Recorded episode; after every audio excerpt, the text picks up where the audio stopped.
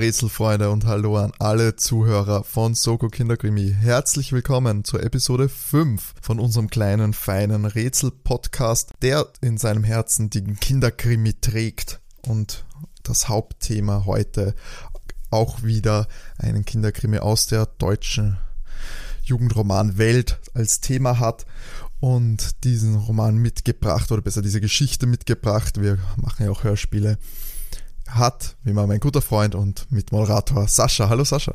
Hallo Timo. Ich habe jetzt schon fast viel vorweggenommen, um was es denn in unserem Podcast geht. Für alle, die als erste Mal einschalten, kannst du kurz noch einmal heranführen, nur kurz das Prinzip abreißen. Na klar, ich habe wie immer eben eine kurze Geschichte mitgebracht aus der Kinder- bzw. Jugendkrimi-Welt und deine Aufgabe ist es, nach meiner Erzählung zu erraten, wer denn die Übeltäter sein könnten und was denn das Motiv der Täter war.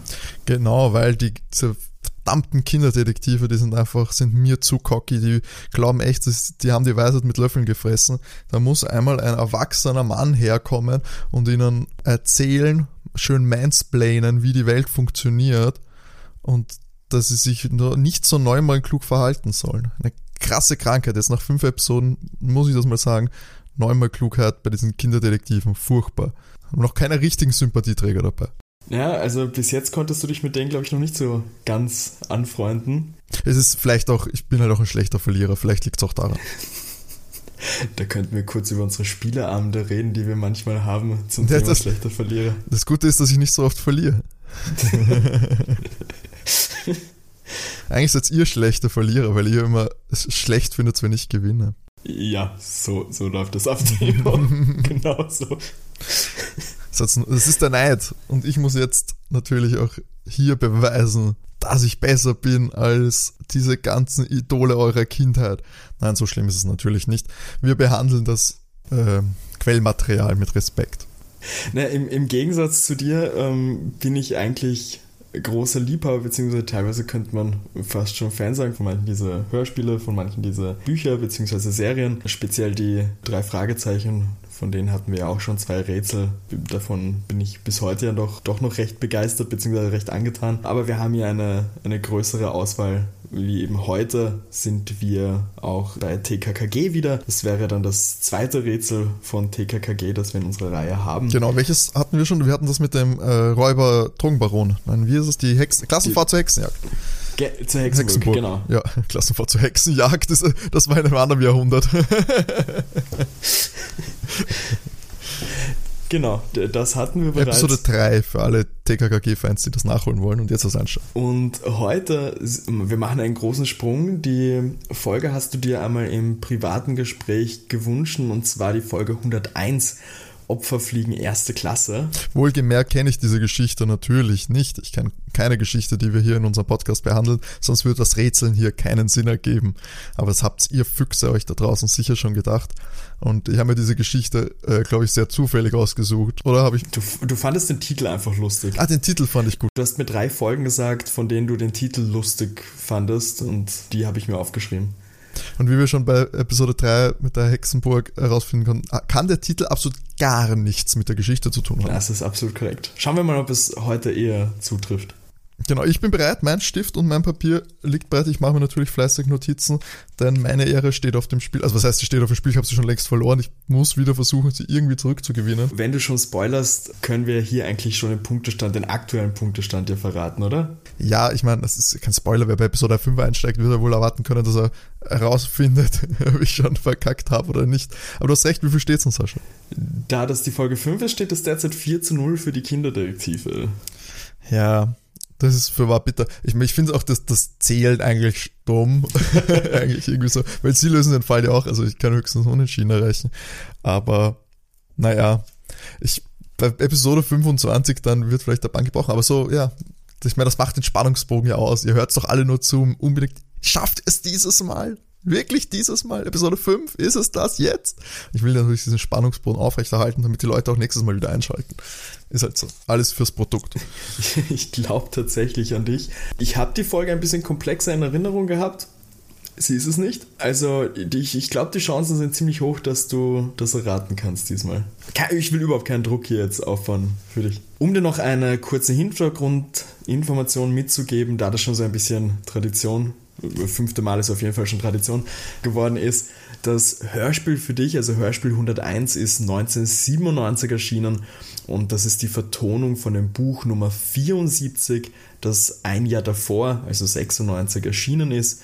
Auch hier für diese Folge habe ich mir das Hörbuch angehört, beziehungsweise das, das Hörspiel angehört. Und ich muss hier auch noch dazu sagen, bei TKKG muss ich immer ein bisschen was abändern, damit der Timo etwas mehr Rätselspaß hat. Das heißt, für die Leute, die die Folge kennen und lieben, nicht wundern, dass ich da etwas an der Reihenfolge vielleicht verändert habe, beziehungsweise manche Informationen absichtlich zurückhalte, damit der Timo nicht nach zwei Minuten sofort weiß, wer äh, der, der Übeltäter ist und das Ganze zum Rätseln dann nicht so lustig für ihn ist. Ich sehe schon, in, in so 20 Folgen werden wir das so machen müssen, damit ich auch mal, auch mal einen Punkt hole. Dann musst du es authentisch machen. Ja, nur falls du dich erinnern kannst, auch bei der letzten TKKG-Folge gab es dieses Telefonat, wo praktisch das Motiv, die Hintergründe und auch der Täter preisgegeben wurden und sowas ich weiß, das war der Witz. Ich brauch das.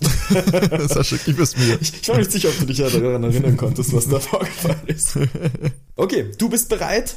Ich bin bereit. Gehen wir an. Gut. Auch hier, unsere Folge Opferfliegen erster Klasse beginnt mit einem Telefonat, das ich dir natürlich nicht erzähle, weil wir wirklich in der ersten Szene praktisch alles erfahren. Deshalb gehen wir weiter zur zweiten Szene und wir befinden uns hier in einem Schwimmbad im Juni. Es ist sehr heiß. TKKG befinden sich eben in diesem Schwimmbad. Der Karl fragt dem Team so, ja, ob sie nicht zu Gabi gehen sollten. Die ist da drüben mit Nadja im Schatten.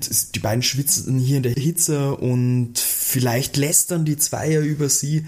Und der Team versichert ihn dann, also die zwei lästern nicht, aber die führen ein ernstes Gespräch, weil Nadjas Mutter ist eine Überlebende von einem Flugzeugunglück, das vor circa fünf Jahren in Südafrika passiert ist. Nur 22 Passagiere haben wie durch ein Wunder überlebt, 148 sind dabei umgekommen und zufälligerweise sind diese 22 Passagiere, die überlebt haben, alles Deutsche. Das war eine äh, Chartermaschine mit allen Urlaubern eben es war dann anscheinend eine Bombe an Bord und es wurde nie so ganz genau aufgeklärt. Die Überlebenden, das ist zu einer Tradition geworden, treffen sich alle am 3.5., am Tag des Unglücks, einmal im Jahr. Dieses Jahr musste es aber verschoben werden, aus terminlichen Gründen, weshalb sie sich zufälligerweise morgen im Grand Hotel Königshof treffen. Tim erzählt dann den Karl noch die Familienverhältnisse kurz, nämlich dass die Mutter von der Nadja, die Susanne, in Armin Leipel verliebt ist, der ist auch damals dabei gewesen, aber dieser Leipel ist schon 70 Jahre alt, also um einiges älter als die Susanne. Entschuldigung, aber schon mal gefragt, das ist so ein Prä-9-11-Abenteuer. Das, das, hättest du wahrscheinlich nicht bringen können. Ne? Ja. Jetzt vielleicht wieder, aber damals aber knapp, 96, naja. Ich finde, es fängt so unfassbar verdächtig an. Also das klingt schon wieder so komplett absurd. wieder Classic TKKG, möchte ich fast sagen. Nach den Drogenbaron und dem Tango-Tänzer aus den 60er Jahren. Das fängt schon wirklich so an mit 22 deutsche Überlebende. Also wenn ich dir jetzt erzähle, wie ich diese Geschichte zu Ende spielen würde, dann endet es aber nicht bei einem Kinderhörspiel. Ja, äh, wobei wir da ja auch schon öfter festgestellt haben, dass, dass du oft glaubst, dass die etwas harmloser sind, diese Hörspiele. Absolut. Also mit großem Abstand, ja, aber ich meine, ich lerne dazu. Ja, die Jungs belauschen auf jeden Fall die Mädchen mit dem Funkgerät. Also es dürfte, God, es dürfte die Gabi aber das wissen, dass das Funkgerät da ist, die Nadja nur nicht. Die Begründung vom Tim ist, dass die Mädchen Gespräche führen und die Nadja ist sehr zurückhaltend. Also deswegen setzen sie sich nicht dazu und das Funkgerät ist aber dabei. Und die Nadja und die Gabi unterhalten sich über das Erbe dass die äh, Susanne, ihre Mutter, bekommen würde, wenn der Armin Leipel stirbt. Die Nadja erzählte, dass der Leipel, also der Armin Leipel, gemeint hat, ja, er muss dem Mistweib alles hinterlassen, aber die Susanne, also die Mutter, bekommt dann irgendwann noch alles. Das Mistweib hier ist seine Ex-Frau. Die Nadja meint, dass das Ganze irgendwie kriminell klingt, als würde die Ex ihn in der Hand haben. Hierzu deine Information noch, die Ex-Frau heißt Irene Flörchinger, dass du den Namen auch schon mal gehört hast. Buchstabieren Sie das bitte.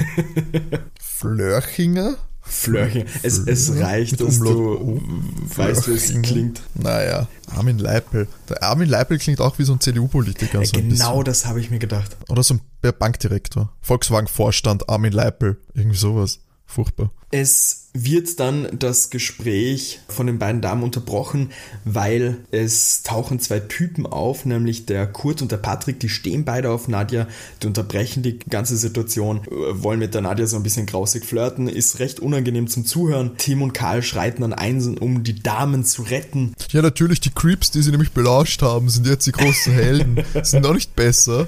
Ja, aber da wusste, jetzt, da wusste ja zumindest die Gabi davon. Also das, das ist ja schon mal Ja, besser. super. Fällt der Nadja ihrer Freundin auch noch in den Rücken. Toll. Finde ich auch großartig. Werde ich auch das nächste Mal machen, wenn jemand zu mir sagt, ich muss was Privates mit dir besprechen. So, ja klar, Moment, ich hole noch mein Funkgerät. Nadja packt ihre Sachen zusammen, macht sich am Heimweg. Gabi äh, geht zu äh, Tim und Karl. Und da fällt der Gabi auf so, ach Mann, sie hat aus Versehen den Schlüssel von Nadja eingepackt, aber ist ja kein Problem, kann, kann ihr den ja vorbeibringen. Und TKKG beschließen da auch, da sie nicht ins Grand Hotel gehen können, um da bei diesen Treffen teilzunehmen und das Ganze einfach komisch klingt, beschließen sie, sie wollen mit den Überredenden leben. Und durch das Gespräch mit der, mit der Nadja kennt die Gabi ja schon ein paar Namen, nämlich einmal den Armin Leipel, die Susanne Kühnert heißt mit Nachnamen und es ist die Mutter von Was? der Kühnert? Kühnert, genau. Das, Die Mama von Kevin Kühnert? ich habe keine Ahnung, Klein- wer Kevin Kühnert ist. Ah, kleiner Gag für unsere deutschen Zuhörer. Politiker. dann den Helmut Wehrfall und den Alfons Schröder. Äh, hier kurz einmal, das bei dem Hörspiel, das ich gehört habe, nennt der Tim den Alfons Schröder im weiteren Gespräch immer Ebert. Ich weiß nicht, ob das da einfach übersehen wurde, dass der Name geändert wurde, aber später ist er Alfons Ebert. Also, ja. Wird doch relevant, der Name sagst. Ist notiert. Ist notiert. Ähm, die beiden, also Helmut Werfall und Alfons Schröder, sind außerdem die Onkel von Patrick und Kurt, die die da vorher angesprochen haben, die die Nadja Oh vorher. mein Gott, hast du, hast, du, einen- hast du einen Stammbaum? Es ist schon wie bei Dark, oder? Brauche ich, brauch ich für diese Folge so einen selbstgebastelten Stammbaum? unbedingt. Onkel von unbedingt. Kevin, nein, Kurt Kurt, und Kevin. Kurt und Patrick. Patrick auch nicht viel besser. Egal. Kurt und Patrick. So. Und die beiden haben viel Geld. Also die Onkel Natürlich. haben Geld, nicht Patrick und Kurt. Da switcht kurz das Ganze zu Patrick und Kurt, die ein Gespräch führen, weil die beiden wollen sich nicht länger Nadja teilen und beschließen, sie wollen ein Duell machen, aka eine Mutprobe. Das ist ein Zitat, das passt zu so coolen Typen, wie die beiden sind. Und deshalb beschließen sie, sie brechen jeweils beim Onkel des anderen ein und die Beute wird dann in D-Mark gezählt und wer mehr Geld erbeutet, den gehört die Nadja bedingungslos. Logischerweise, wie du merkst an dem Ganzen, die Nadja hat dann nichts zu sagen. Oh mein Gott, das sind sicher, Es- sicher FDP-Wähler. wird also beschlossen. Und es kommt dann auch dieser wunderschöne Satz so, ja, die Nadja ist noch, da noch jung, da ist ein Tag mehr oder weniger auch egal. Fand ich, fand Oh ich Gott! super. Also, Ah. ja, hat Das war die neun, Ende der 90er. Das ist eigentlich auch schlimm, wenn man darüber nachdenkt. Also würde man sagen 70er, naja, war eine andere Zeit, aber so, oh, ich meine, immer noch schlimm. Egal. Ah, grausig.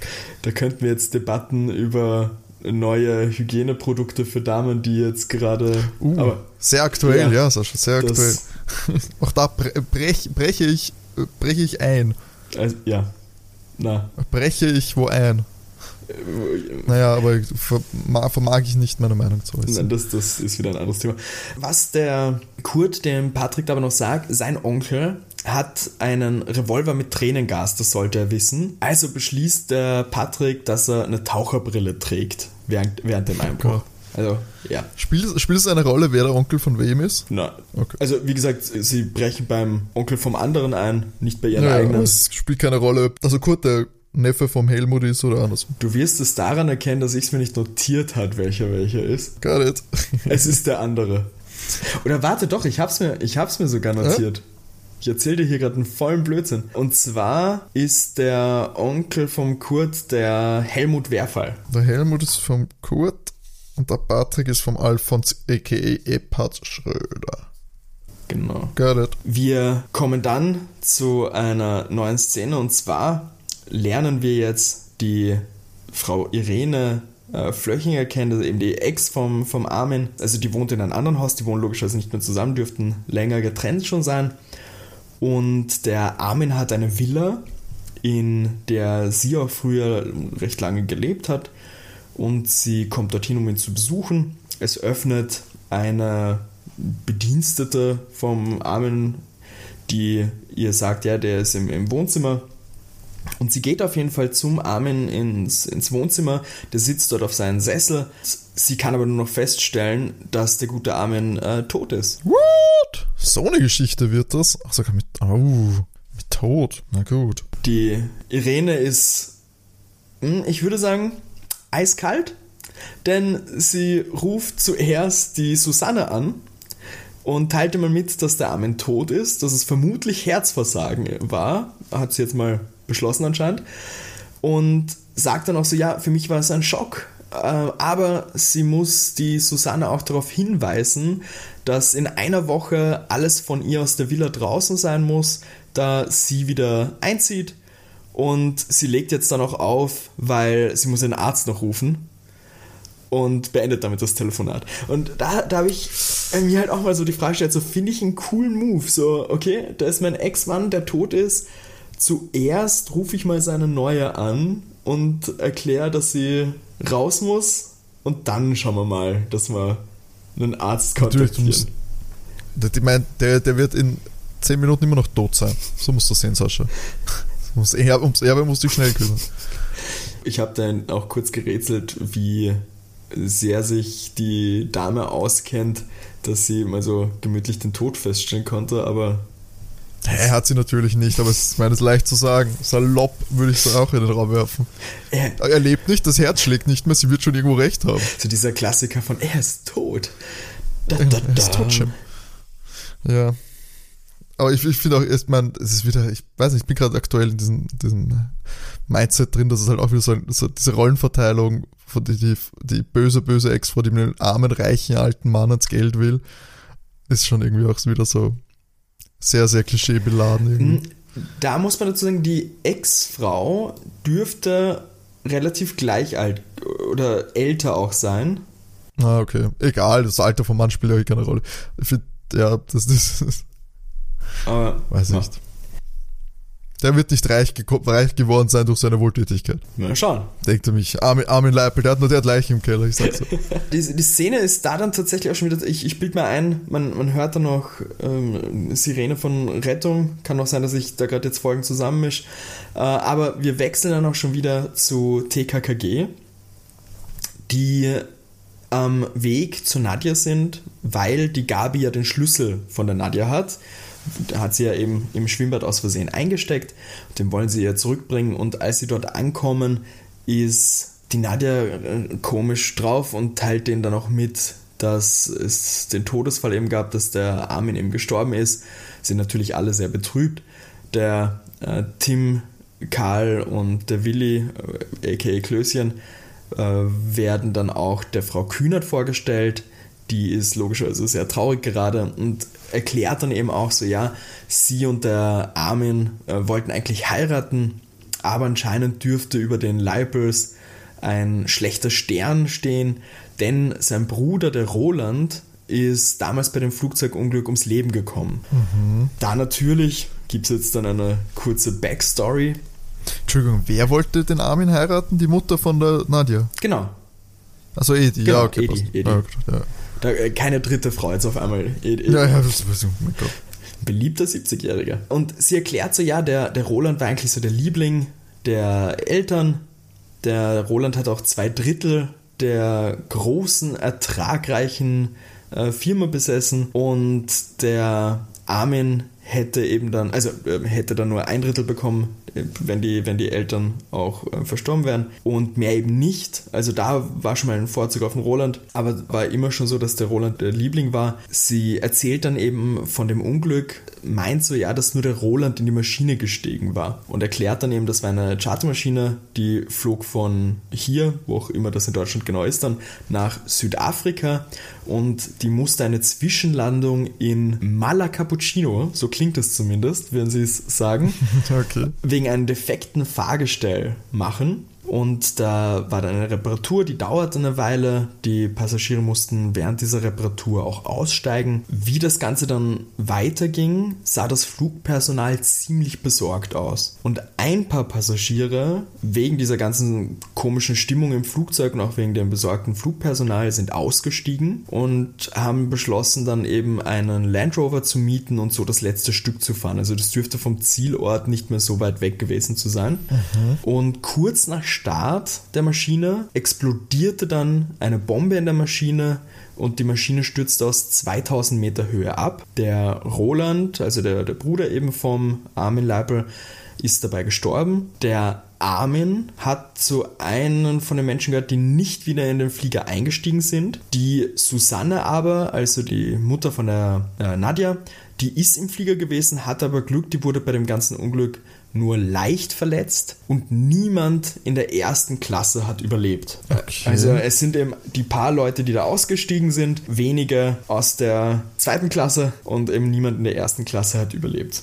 Wie gesagt, es sind 22 Überlebende gewesen, 148, die ums Leben gekommen sind. Also es haben nicht verdächtigerweise alle Deutschen überlebt. Okay, ich hatte so gedacht, so 148 Tote und 22 Deutsche haben überlebt. Alle Deutsche an Bord haben überlebt und alle Nicht-Deutsche sind Nein, nein, gestorben. nein, Sowas nicht. Okay. Ich verwerfe diese Nazi-Theorie mal. Ach, der, der Roland war nur der Stiefbruder vom Armin, also Uh, Moment. Das ist aber, naja, gut. die Theorie ist wieder zurück. Ja, zurück zu Punkt 1.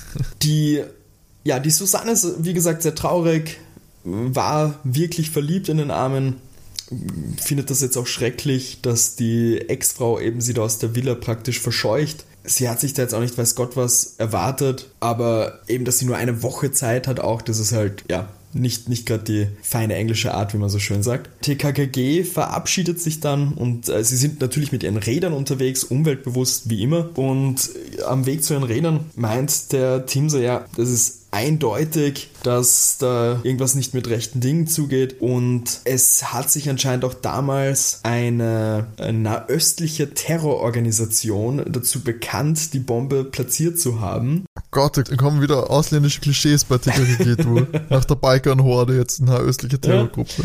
Ähm, also haben sich alle Ermittler zurückgelehnt, aber der Tim ist der festen Überzeugung, dass der Armin damit was zu tun hat mit dem Ganzen. Den gehörte nämlich dann die Firma, wie der Bruder umgekommen ist, aber äh, ist auch nicht klar, wie er zu dem Bombenwissen kommen würde. Also dieser arme Leipel. Darauf erwidert die Gabi ja, dass der Physiker war und da wäre für ein Team vollkommen klar, ja klar, der kennt sich dann mit Sprengstoff aus und wie er das einsetzen kann.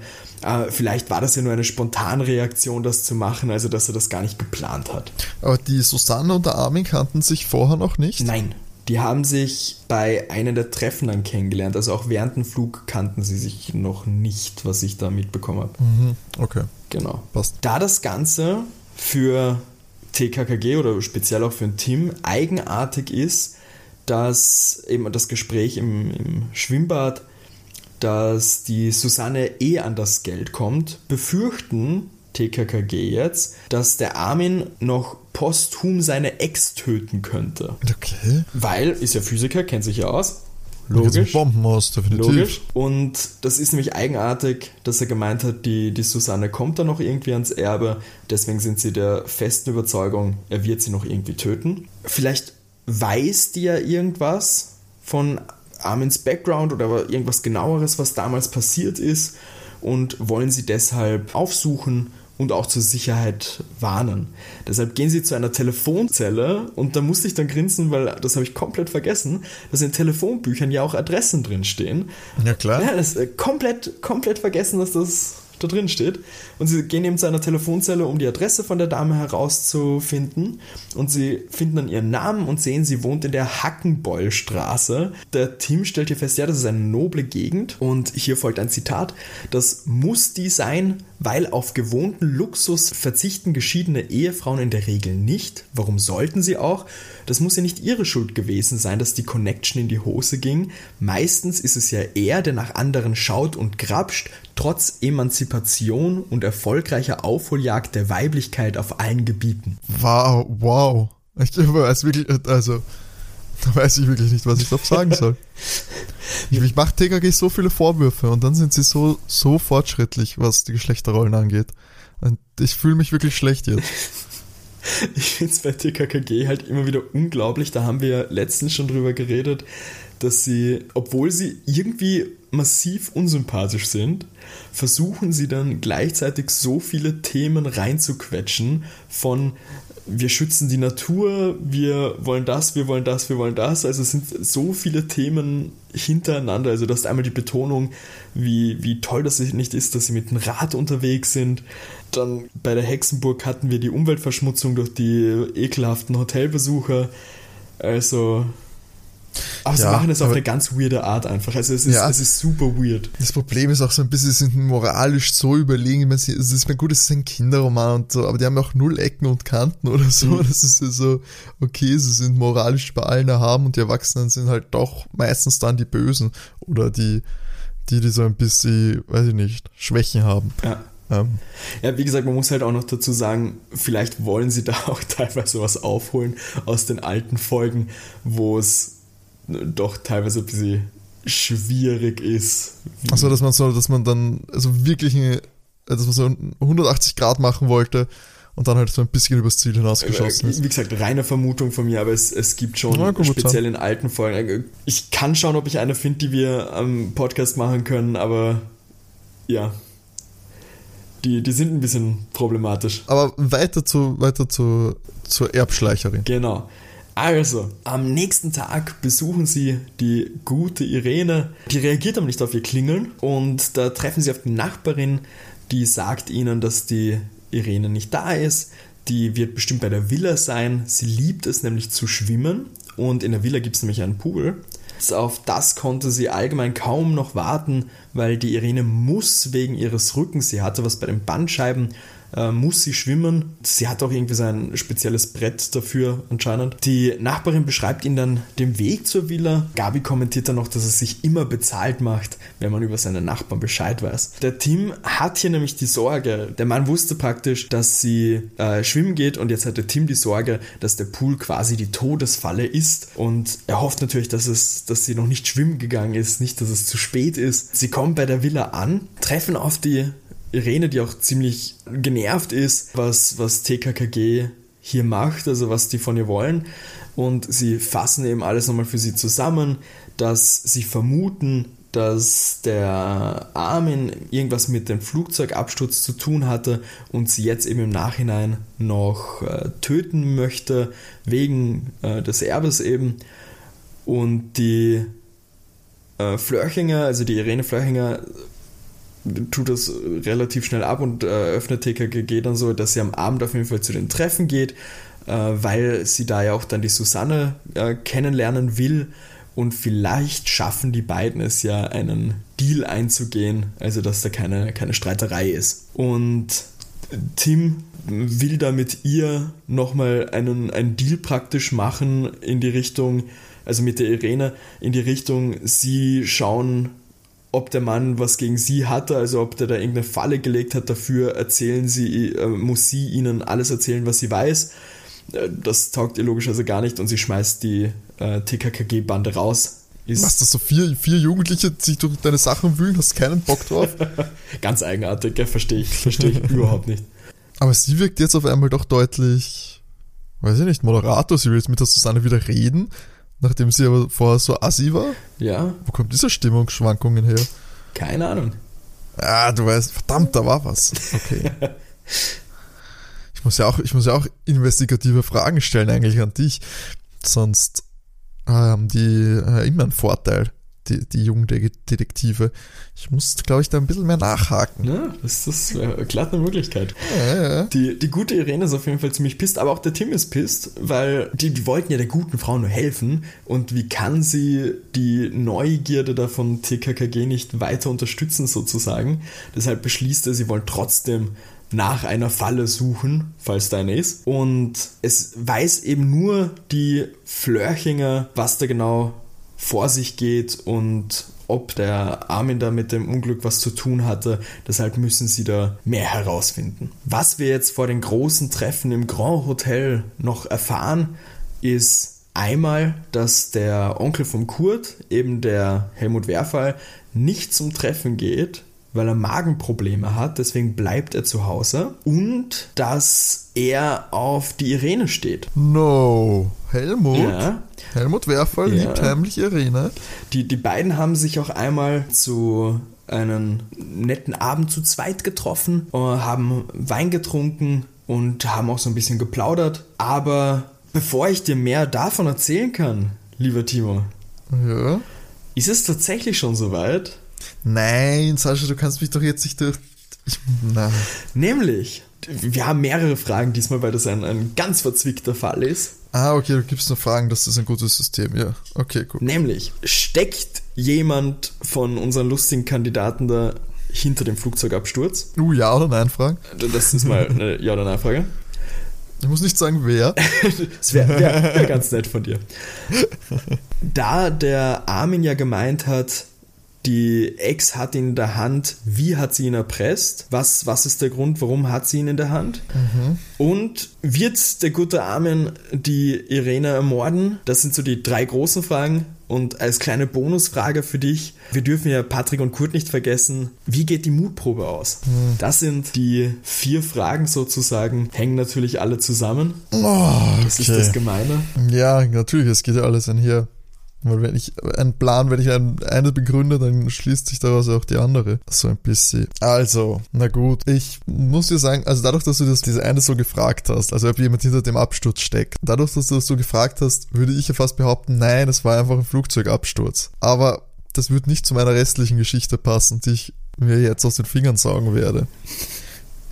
Weil die Ex erpresst den Armin, äh, würde ich jetzt einfach aus dem stumpfen Sinn sehen, weil der, weil er den Absturz verursacht hat. Er halt wirklich seinen Bruder umgebracht hat. Und das weiß die Ex. Ich nehme mal an, war, die auch im Flieger? Die, ja. Ja, ja, klar, sonst würde sie ja nicht zu den Treffen gehen. Die Rede Flörchen war auch, und sie war halt nicht im Flieger beim Absturz. Sehe ich das richtig? Ich glaube auch, dass die ausgestiegen ist. Es kommt, Dass sie es kommt tatsächlich okay. dann nicht vor oder ich habe es mir nicht notiert. Weiß man, wie viele Leute ausgestiegen sind und wie viele Leute im Flieger waren? Ich glaube, von den 22? fünf waren es, die ausgestiegen sind. Also Das ist verdammt wenig. Ja. Okay, das müssen schon enge, enge Banden gewesen. Aber auch interessant, dass der Bruder da nicht ausgestiegen ist. Aber das wirft natürlich dann die Frage auf, hat Armin den Bruder da drin gelassen? Oh, ich habe jetzt noch eine weitere Idee, aber das ist schon wieder zu komplex, glaube ich, für TKKG. Ähm, nee, also ich sag, steckt jemand hinten Absturz. Ich sage einfach, das ist damals, es war 96, da kannst du noch nur so einen halbgaren Bösewicht mit Flugzeugabsturz und Bomben machen. Da, da hast du es noch machen können. Hättest du jetzt nach 2001, glaube ich, nicht mehr machen können. Deswegen sag ich Armin Leppel, der alte Volkswagen-Physiker und CDU-Lokalpolitiker, der steckt hinter dem Flugzeugabsturz. Die Ex hat's gewusst oder hat's herausgefunden, erpresst Armin damit. Und der stirbt dann eines natürlichen Todes oder nicht? Das ist eine gute Frage. Ist aber eigentlich keine Frage von dir gewesen. Egal. finde ich nett, dass du mit dem kommst. Hätte ich eigentlich als Zusatzfrage noch einbauen können, oder? Ja, tatsächlich. Aber sie erpresst ihn. Aber das hätte sie dann schon viel früher machen können, ihn umbringen. Und Armin tötet Irene. Ich würde sagen, gäbe es dann noch einen großen, fiesen Plan von ihm beim Treffen. Hm. Na, ich hätte fast noch die Vermutung, Armin, also ich hätte noch eingestreut, Armin hat sich selbst umgebracht Mhm. und daraus äh, Irene irgendwie einen Strick zu drehen. Aber ich weiß nicht ganz, was ihm das gebracht hätte oder was das der Susanne gebracht hätte, wenn er sich selbst umbringt. Weil es die ganze Zeit eigentlich nie geredet ist von einem Testament. Er hätte auch einfach ein Testament dann aufsetzen. Also nicht wirklich, weiß ich nicht, wie das funktioniert, wenn du keinen Ehevertrag hast und Nicht, ganz kurz, nicht vergessen, ähm, er, ganz am Anfang habe ich dir auch gesagt in dem Gespräch, dass er ja sagt, dass die Ex alles erbt. Ne, eben, aber warum? Rein rechtlich? Warum? Warum ist das so? Kriegt die Ex-Frau alles, wenn du Na, stirbst? vielleicht gibt es da ja ein Testament. Ja, aber das kann man doch ändern, wenn es eins gäbe. Das wäre ja perfekt. Habe ich dich, ich habe dich doch auch gefragt, wie sie ihn erpresst. Vielleicht kann er es nicht? Warum sollte er sein eigenes Testament nicht ändern können? Ja, vielleicht, vielleicht gibt es da einen Grund dafür. Also weil sie ihn erpresst. Wir drehen uns gerade im Kreis. Finde ich okay. okay. Got it. Aber ja, aber das verstehe, aber dann wird, äh, aber dann, ich meine nur, meine Theorie, dass er dann, dass er sich dann selbst umbringt, ergibt ja keinen Sinn. Ja, Okay. Ähm, okay, also ich leg mich so halbert fest. Armin, Armin Lappel steckt hinter dem Absturz, seine Ex-Frau weiß es und erpresst ihn damit und tötet Armin. Äh, Ich sag einfach mal nein. Möchte nicht meine genaueren Gründe erläutern. Aber ich habe keine genaue, ich habe keine genaue Vermutung, warum Armin die, also wie das jetzt ausgehen sollte. Okay. Die, die, die glauben's, TKKG glaubt's. Und dadurch bin ich versucht, es zu glauben, weil es ist ja nicht das Prinzip der Jugendromane, dass die die ganze Zeit auf einer Fährte sind und am Schluss kommen sie durch einen lucky Zufall drauf, dass es was ganz anderes ist, oder? Vielleicht doch, weiß ich nicht, aber ich weiß ja nichts anderes, deswegen sage ich nein, sie irren sich da und steckt, äh, äh, Armin tötet, will Irene nicht irgendwie töten. okay. Ähm, Kurt und Patrick, das, die Wette, also, was hatte, der hatte eine Pistole mit Pfefferspray oder irgendwie Genau. sowas? Der eine? Der Helmut Werfall, der auf die Irene steht und jetzt zu Hause bleibt, weil er Magenprobleme hat. Ei, und der ist natürlich daheim, wenn der andere einbricht. Und der schießt sie mit der Pfefferpistole ab. Und der hat aber eine Taucherbrille genau. auf. Und weiß ich nicht, dann schießt er ihn in den Mund. Und dann verbrennt er sich, verbrennt er in den Mund. und Kurt gewinnt die Wette, weil es bei den Schröders halt auch einfach mehr zu holen gibt. Und er gewinnt das Herz von Nadia und sie leben glücklich bis ans Ende ihrer Tage in so einem mittelmäßigen, mittelmäßigen Reihenhaus. Beide sind nicht mehr so hundertprozentig glücklich, aber sie nehmen, kriegen Kinder und, und versuchen diese Beziehung damit wieder zu beleben. Aber sie beide wissen, dass das so, sobald die Kinder außer Haus sind, schlafen sie in getrennten Betten und ja, aus wirtschaftlicher Abhängigkeit erfolgt keine Scheidung. Und klar, Immobilienbesitz, der bindet. Deswegen, ja. Und dann se- ihn, nehmen ja. sie mal zusammen einen Flug nach Südafrika. Genau. Und dann ist, dann, das ist Folge 202. Opfer fliegen erste Klasse 2. Der war kreativ. Hallo, es ist TKKG, was willst du? Das So, boom, das war die Lösung. Los geht's. Ich möchte fast einen Punkt dafür geben sogar. Ah, für die Kreativität oder für die fast richtige Antwort? Beides nämlich, weil die, die Antwort ist, wie du sagst, fast richtig. Ich finde die Kreativität gerade ganz schön. Ähm, und zwar, der gute Armin steckt tatsächlich hinter dem Flugzeugabsturz. Mhm. Safer Punkt schon mal. Genau. Die Frage. Dürfte auf jeden Fall die Bombe dort angebracht haben. Man erfährt selber keine genauen Details. Das Einzige, was man eben hat, ist dieses Gespräch ganz am Anfang. Das ist nämlich ein Telefonat zwischen den Armin und der Irene. In diesem Telefonat fragt die Irene, ob er beim Testament alles geregelt hat. Es wird betont, dass es eben den Armin irre wichtig ist, dass er immer gut dasteht, auch nach dem Tod. Dass die Leute immer glauben, er ist der Beste, der Tollste und äh, super nett und freundlich. Oh mein Gott, wie ich die Leiche im Keller schon wieder so vorhergesehen habe. Ich bin ah, Und fucking genius. sie sagte ihm auch, dass sie beweisen kann, dass er 148 Leute eben umgebracht hat. Er ist ein Brudermörder und bla. Sie will eben das Geld. Er hat eben die, die neue Frau, beziehungsweise die neue Freundin, die Susanne. Die soll aber eben nicht das gesamte Geld und die Villa bekommen. Und er schlägt ihr erstmal vor, dass sie, nicht das, dass sie sich das sozusagen aufteilen. Ähm, aber wie kommt sie sozusagen dazu, dass äh, da die Liebschaft finanziert wird? Und die Susanne soll, das wird nämlich testamentarisch festgehalten, soll von ihr alles erben, wenn sie mal sterben sollte. Okay. Sie meint dann, ähm, ja, dann wird sie halt alles ausgeben, aber gut, das Haus soll ihr erhalten bleiben. Das äh, würde sie auch nicht verkaufen. Also die Villa mag sie auch gerne, da würde sie dort einziehen, eben wegen des Pools, weil sie auch die Rückenprobleme hat. Und es ist eben noch eine Klausel im Testament, nämlich, dass sie nur das Erb von ihm, wenn sie niemals in mündlicher oder schriftlicher Form den Ansehen des Verstorbenen schadet. Sobald da irgendwas bekannt wird, dass sie diesen den Ansehen von äh, Armin geschadet hat, wird sie das Geld und die Villa nicht bekommen. Der Armin erwähnt in dem Telefonat auch, dass es nicht mehr lange dauern wird. Ihm geht es auch total schlecht und das Telefonat wird damit beendet, dass er ganz stark hustet und dann auflegt. Ah, der klassische Husterer in, in, in Film und Medien, der schon den, den Tod Genau, also so beginnt das Abenteuer. Dann geht's mit der Schwimmbadszene los. Der restliche Verlauf ist so, wie ich ihn dir erzählt habe. An der Stelle, wo wir unterbrochen haben, ist ein kurzer Flashback vom äh, Helmut Werferl, also vom Onkel, die, der eben mit der, mit der äh, Irene da ja mal getrunken hat und im Rausch hat sie ihm erzählt, dass der Armin eben ein Massenmörder ist, dass der das Flugzeug damals gesprengt hat. Sie ist ihm eben auf die Schliche gekommen, ähm, hat ihn auch dann gesagt, ja, wenn sie mal erbt, dann ist sie auf das Geld vom Helmut nicht mehr angewiesen. Sie hasst es nämlich von einem Mann abhängig zu sein. Zitat, aber dass ich arbeiten würde, so weit erniedrigen würde ich mich auch nicht. Fand ich, fand ich super, fand ich großartig. Klassenkampfebene sehr unterhaltsam.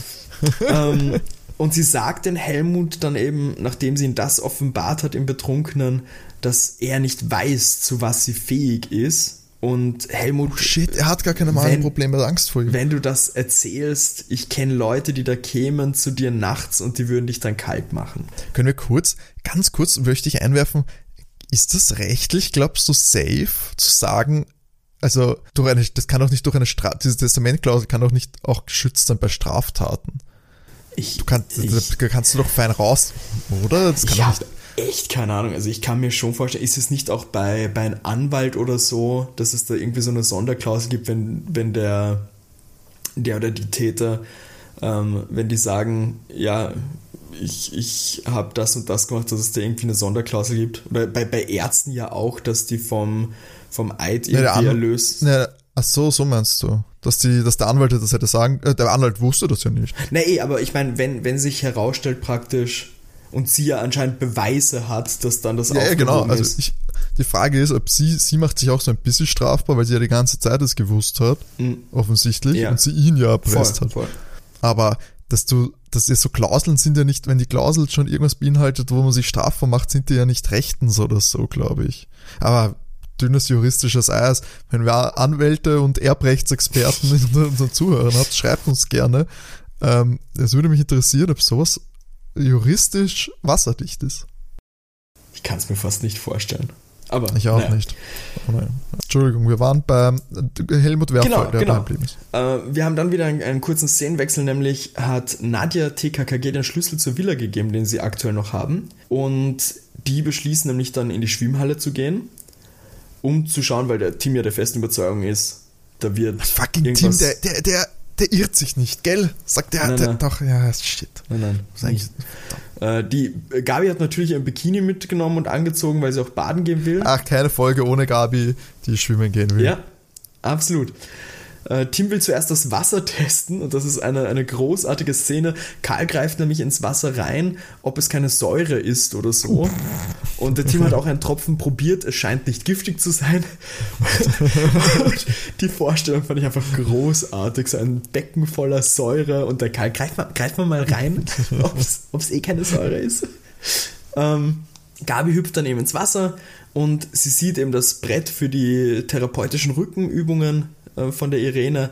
Und die Gabi will es nehmen, aber der Tim zuckt halbert aus und ja, die Gabi soll aus dem Wasser raus, sie soll aus dem Wasser raus.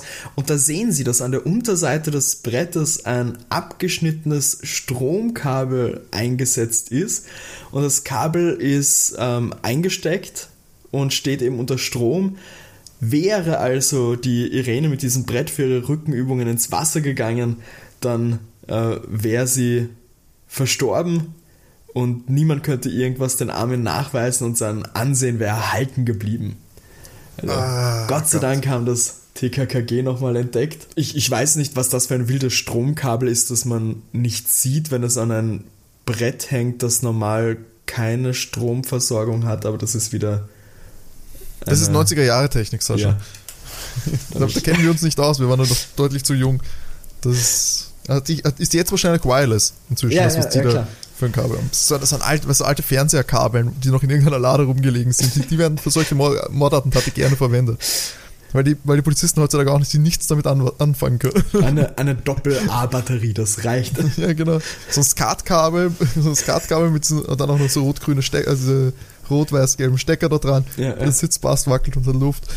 Und, und dann kannst du schon safe äh, dein Millionenerbe verteidigen. Ja, auf jeden Fall funktioniert. Oh Gott, aber hey, hey, ich hatte doch zwei von drei. Ja, eh, deswegen meine ich, also ich, ich ja, das ist halt das plus, Punkt. plus für die Kreativität möchte ich dir auf jeden Fall einen Punkt geben. Woo! Aber yes. jetzt kommen wir natürlich dazu, wie dein, ja, deine, deine Bonusfrage sozusagen wirklich ausgegangen ist. Bitte. So, Sie sitzen dann bei Gabi zu Hause, haben den Vater, den Kommissar Glockner, wie du dich ja erinnern kannst aus unserer letzten Folge mit TKKG, mhm. haben sie alles erzählt. Äh, der bestätigt auch die Theorie von TKKG. Äh, die Irene wird aber das Ende der Ermittlungen sein, aus der wird kein Geständnis rauskommen. Äh, die Todesfalle erklärt sich mit, mit Hass unter Geschiedenen. So, ist ja fast schon normal. ähm, die, die Gabi ist recht entsetzt von ihr, also von der Irene, da die Geldgier äh, zu der Vertuschung des Mordes geführt hat, also zu dieses, von, von diesem Massenmord äh, geführt hat. Und da bekommt der Glock noch einen Anruf, dass bei einem Helmut Wehrfall eingebrochen wurde. Und mhm. der der Patrick Schröder, 19 Jahre alt, äh, wurde von einem Streifschuss getroffen. Shit! Äh, er hat nur, also der, der Onkel hat einfach geschossen, weil er vermutet hat, dass es der Racheakt von der Irene Flörchinger ist, weil die ihn das ja im, im Rausch gesagt hat, dass wenn also, er das wow, also weiter da, Also darauf wäre ich ja niemals, also darauf wäre ich wirklich nicht kommen. Deswegen war es ja auch eine Bonusfrage. Ja. Da wird dann nochmal kurz die Backstory sozusagen erzählt. Mit dieser Backstory von dem äh, Helmut löst sich aber praktisch alles auf. Die Irene wird festgenommen und schreibt auch das Geständnis. Der Patrick war sehr auf, auf äh, Kurt wütend und der Kurt wurde verhaftet wegen versuchten Mordes. What? Ja, weil der von der Waffe wusste und auch wusste, das finden wir dann, äh, beziehungsweise das habe ich auch anfangs weggelassen, der gute Kurt, wusste, dass das eine echte Waffe ist, die der Onkel hat. Oh. Und keine äh, Tränengaswaffe. Und er fragt sich da auch, ist das Freundschaft, wenn ich ihn in den Tod schicke? Ja, Patrick ist mein Freund, aber Nadja war tausendmal wichtiger. Oh nein! Oh Gott, das ist ja hart. Ja, der, der gute Kurt wird eben verhaftet. Die Susanne Kühnert erbt alles und wir so als Schlusssatz wird dann festgestellt praktisch, dass Liebe zu allen fähig. Wow. Wow, wow. Achso, das war parallel die, dieselbe Geschichte. Jetzt verstehe ich es erst. Diese zwei Ebenen, wo du hast. Ja. Die Liebesgeschichte mit den Alten und die Liebesgeschichte mit den Jungen. Das war ja wirklich fast Shakespeare-esque, diese Kurt Patrick Nadia Liebesdreiecksgeschichte. Gell? Also von der hätte ich gern das Spin-off. Das ist ja La, ja lass die VBW ein Musical draus machen. Stell ich mir großartig vor. Äh, ganz, ganz große Geschichte. Also bisschen, ich sage fast so, äh, mehr down to earth. Also man hat jetzt keine Agenten und keine Hexenburg und keine to Club der Tollkühnen und Horden vom Balkan oder so. Ja. Na gut, man hat einen absurden Flugzeugabsturz mit einer Bombe. Hey, okay, also aber man, man, merkt schon, wie hoch die Messlatte für mich liegt. Aber realistisch gesehen ist für mich einfach, wie hat der das TNT in dem Flieger Ja, bekommen. natürlich. Ja gut, hey, damals.